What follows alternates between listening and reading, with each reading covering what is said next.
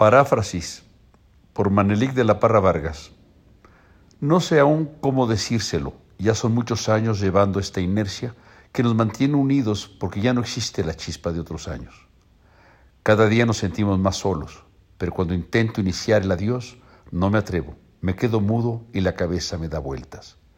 Llegar a esta lejanía me molesta, pues me hace recordar cuando su mano era mi guía, mi punto de partida y de llegada.